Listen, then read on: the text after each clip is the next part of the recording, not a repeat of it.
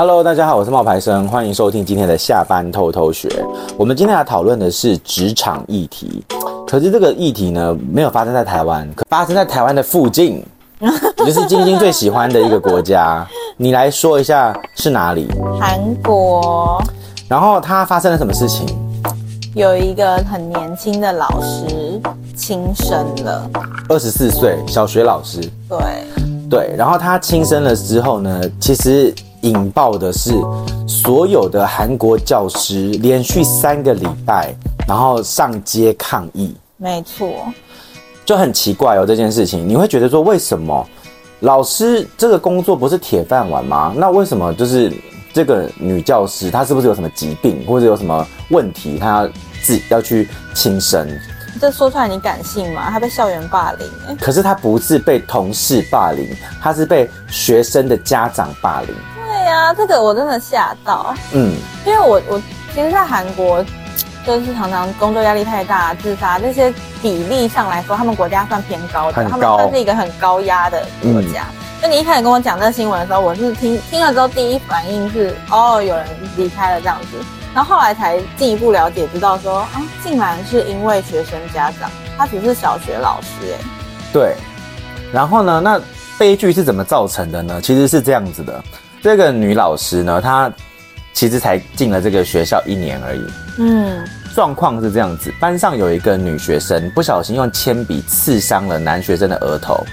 那你也你要知道，她其实她在那个区是那种富人区、江南区的学校。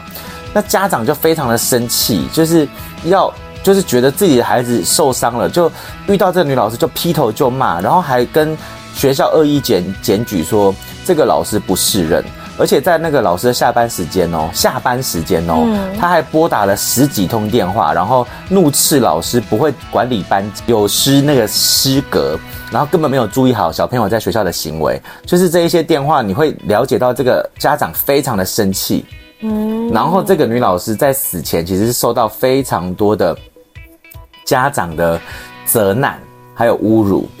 你知道教师是被规定要写那个教师日记，嗯嗯，所以他的教师日记有那个被曝光，嗯，那他就说，他就说，呃，学校的行政业务繁重就算了，但是加上班上的某同学的事件，就在说那个铅笔事件，真的让人家很心烦。我好想放下全部的教职工作，一走了之。我喘不过气，甚至吃饭时手还一直发抖，超差点掉下眼泪。那但是他是只有被那一位家长这样子骚扰吗？不是，在他试出的那个教学日记里面，其实他有提到说，他嗯怎么讲？就是他的那个教学日记里面有提到说，他其实在这个工作里面，他一直会觉得我能够教育这些孩子的权限在哪里？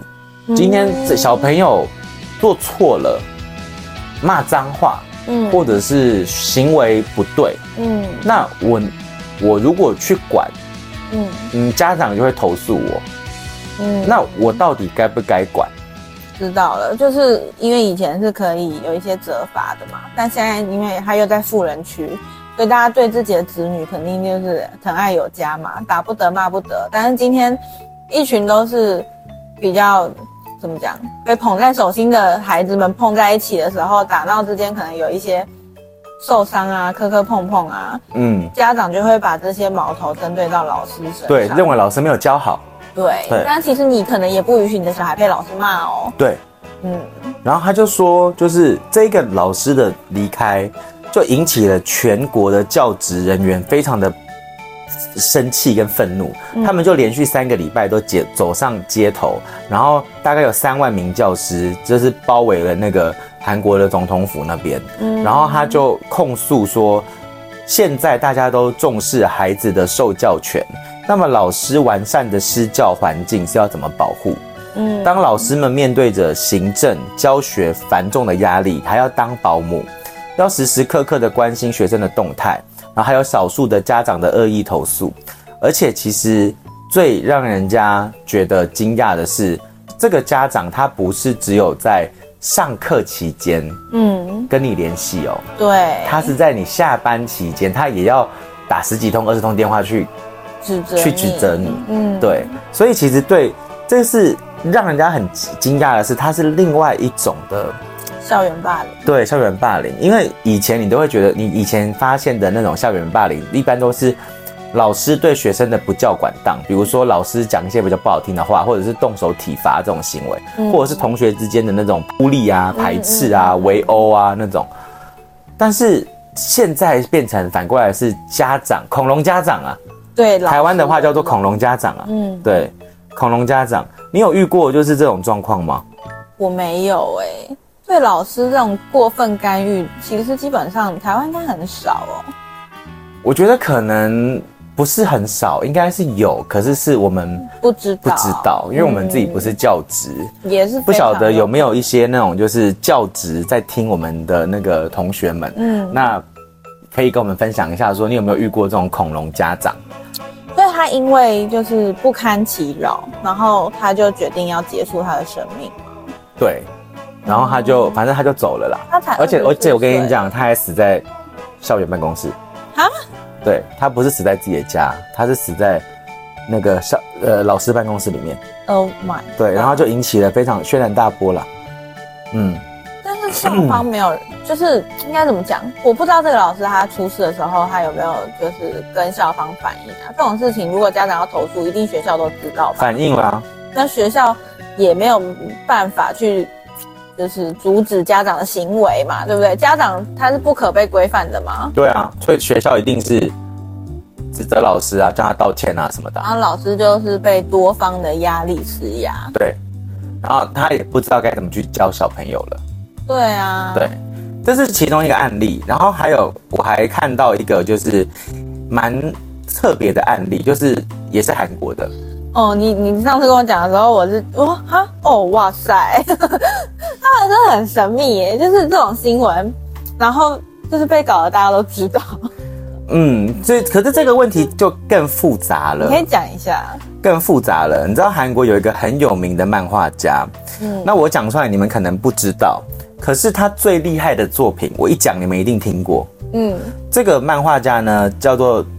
因为你知道韩国人的名字，其实他有很多不同的翻译。嗯嗯。然后我看到的那个内容呢，我们不要讲他的名字好了，他姓，我看到的那个内容，他姓朱。嗯嗯。好，那他最有名的作品就是《与神同行》。嗯。所以，天哪。嗯，很大吧，对不对？很大哎。对。而且，《与神同行》改编成电影之后大热大爆，然后就是整个华语圈都很知名。嗯。甚至还拍了两集嘛。对。对。那但是呢，这个漫画就是他的原作，他的漫画家最近就是状告他们儿他儿子班上的老师，引发了争议。嗯，先讲一下这个漫画家在韩国的形象，应该蛮好的吧？他是知名作家啊，然后写出来的作品又这么，你就可以把他想象成他的形象就是像虞美人，嗯，然后像那个就是就是那种形象很好，嗯，然后呢。和蔼可亲，嗯，然后总是笑笑的，嗯，然后人畜无害，嗯，这种。那总而言之呢，但他的小孩子是有自闭症.那结果有一次上课的时候，就在女同学前面呢把裤子脱掉，然后就有还产生了一些暴力行为啦，就是可能会去打同学什么的，因为你也知道自闭症的小孩子不太好教，嗯，那这件事情发生之后，那。小朋友回去当然就是会跟家长说，我好难过，就是学校处罚我，老师处罚我.或者是他可能会回去抱怨，因为他做了这件事情之后，他可能就被就是被隔离了，就是说你不能够在这个班级，你可能要去特殊班，因为他本来是在一般班呐，哈.那他就要被派到一般班去，但是呃特殊班去，对，可是他其实不想要去特殊班，因为特殊班里面没有他的朋友，嗯，他的朋友们可能都在一般班。所以他就不想要去上学，就产生那一种抵触上学的情绪。嗯，那后来呢，漫画家就把录音器嗯放在他儿子的那个书包里面。嗯哼，那企图哈就是去录而那个老师有没有过当的管教，或者是说那个老师有没有一些不当的言语。这个部分听起来都还在理解范围，就是因为小孩子他本身是有自闭症，他可能没办法完整的表达事情到底如何，所以爸爸用选择用这种方式去试图的了解他在儿子在学校发生的事情到底是什么，对吗？可是呢，这个他就录到了，就是那个老师有抬高音量，嗯，然后讲了可能一句说你这样子做。就是可能很生气的说，你知道这样做是不对的吗？嗯，或者是说，但是这是正常管教的范围内。对于那个家长，对于那个，我们都觉得是。可是这件事情在那个漫画家的听起来，听起来，他认为这是不当管教。OK，所以呢，他就去提告这一个老师，然后先跟学校反映，嗯，然后呢，并且提告这个老师。然后他跟学校反映说，就是你一定要把这个孩老师调走，嗯，不然我不跟你不善罢甘休，嗯。然后这个老师其实，在那个学校是专门管教导特殊教育的孩子，是哦，对。那老师有出来道歉，说他确实是不应该，就是有那么强烈的情绪，嗯。可是因为他一天要的面对的这些状况。他觉得对对，然后他认为他那个时候对他的这番话，嗯，其实是在告诉他这样做是不可以的，嗯，那只是在模拟当时他做过的事情，然后再告诉他说你这样的行为是不对的，因为他里面我记得他有说到一句，就说你没有朋友了，你不可以有，你不能回去了，哦，就是老师有这样跟那个孩子讲，嗯，那老师话有解释，这这句话其实就被那个。爸爸就是那个漫画家拿出来，就是大肆的，就是曝光。嗯，可是老师的意思是说，你为什么不能够回去一班？就是你为什么不能够回去你那个一般的班级？是因为你做了那个脱裤子的行为，这样子是不对的，所以你不能回去。你没有你你的朋友也不能够过来了。嗯，可是因为录音嘛，嗯，那他。爸爸就觉得，还有他解读的感觉。对对对，他就觉得说，你不能够觉得说我儿子没有朋友，嗯，你也不能够说你儿我儿子不能回去，感觉像在威胁小孩。对，他认为这是不对的。然后总而言之，这个老师呢就被他搞到离开了这个学校。哦，嗯，那离开这个学校之后，甚至有两度就是企图要轻生，对，要轻生。那他要企图轻生这件事情呢，其实也他那个老师其实最后是没有死啦。那由于这个孩子他有自闭症跟发展迟缓，所以其实受害的女童家长啊，一开始是要求这个小朋友要转学，嗯，但是但是你知道那个老师哦，嗯，就是那一个被被就是那一个那个老师出来帮这个小朋友讲话说，再给他一次机会，嗯，所以这才是为什么他只被分到。特教班，而不是强制转学。对，了解。结果没想到，就是那个漫画家反而反过来要把老师赶走。对，然后他把那个录音器呢，就是放在那个小朋友的书包里面。那那个放在书包里面也就算了，他还放了两次。嗯，对，为什么是两次？因为第二次的时候啊，被抓包了。哦，就是。第一次的时候，你知道他是去录了那个老师的提提高声音嘛？嗯，然后他就跟大家说，他孩子就因为这样子拒绝上学。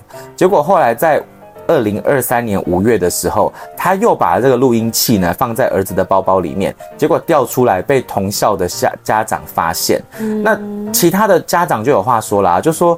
其实他是在教他发音比较重的单字，然后还有我刚刚讲的那种，他是在模拟，就是你为什么不能够回去？因为你做错了什么什么事情。他认为这个漫画家的说法是无中生有啦。嗯，然后再来就是这个漫画家其实这件事情为什么爆料被爆出来，你知道吗？是在韩国的论坛里面，嗯，就有点像是我们的迪卡之类的，就有一个家长看不下去，然后就写了一篇。文章，但他没有指名道姓说是谁，嗯嗯嗯嗯，就是只有说我们学校有一个漫画家，他的小孩子怎样怎样怎样。可是因为这个这个漫画家他的孩子有自闭症跟发育迟缓，这件事情是在是他跟他妻子是有在电视上面讲，然后也有分享过自己的一些教导的心得，所以大家联想到了，大家没有，大家觉得哎、欸，你们夫妻平常看起来。很好啊，嗯，很和善啊，嗯，你们怎么会像是这样子的恐龙家长？嗯，对。那后来呢？这件事情，这个漫画家自己有主动，嗯，在他的 YouTube 的频道里面，嗯、然后写了一个很长的信，嗯、然后就有说明他自己的立场。可是这个立场写完之后，是并没有被他的呃，就是并没有被韩国社会给谅解了。嗯，就大家其实还是站在老师那一边比较多。嗯嗯。可是这个老师呢，就是他还在被告。嗯，他们那个这个这个这个漫画家没有要撤告的意思，然后他已经离开了这个教，他已经离职了。然后家长们就是纷纷为他联署，就是说要给他一个清白。因为老师对，因为家长们认为说你，因为你知道那个漫画家的小孩子最后转学到了首尔，哦，他也离开那间学校啦。对，可是他是自自己主动转学的。嗯嗯。那这个时候呢，就是学校的老师已经被他赶走了嘛？就是、我以为很戏剧性，他们又不小心在同一间学校。没有没有没有，学校老师已经被他赶走了。嗯。那家长，那其他家长就觉得说。那你在我们学校放了一个类似像一个炸弹的东西，然后搞得天翻地覆，然后你自己的小孩子就这样子跑走，那我们的小孩子谁来照顾？我们的小孩子也需要特殊教育的老师的存在，那我们的小孩子怎么办？所以这一个老师他认为他对于这个自闭症的小孩子是尽心尽力的，因为人家就有跟他说，你要不要去反告？就是那个就是漫画家诬告，嗯，然后。就是你要不要出来为你自己说说话什么的？对啊。结果你知道那个老师只说一句什么吗？啊，我只担心那个小朋友他去新的学校会不会不适应？太善良了吧。然后，哎，对啊。哎，他被他搞到原本的工作场所都没有了，都没有了。而且如果他没有帮自己证明的话，有可能别的学校也不敢用他。哎，他现在已经因为官司的关系，他没有办法回到学校了。对呀。然后这二十年的他觉得就是二十年的教学生涯一场空。太夸张了！他还甚至就是有两次开车的时候放下了方向盘，然后想到了家人，还是振作了精神。因为一开始啊，事件发生之初，很多人因为这个这个漫画家的原因，是站在漫画家这边的，因为他是有影响力的人嘛，再加上他形象很好，对。然后一开始大家都只听他的片面支持，对。所以其实就是到后来，当很多的家长跳出来帮这个老师说话的时候。大家舆论才开始慢慢的改变，嗯、然后后来那个舆论呢，还有家长出来留言说，如果需要我每一天写一封信，请这个老师回来我们学校上课，那我愿意每一天写一封信啊。但是代表他真的蛮好的。对，可是最后其实那个老师是还是没有回来，因为他现在还在官司中。我们希望在不管在哪里啊，就是大家都可以有同理心。就是当你身为嗯、呃、家长的时候，或者是当你不管在哪里对待别人都希望可以有基本的尊重啦。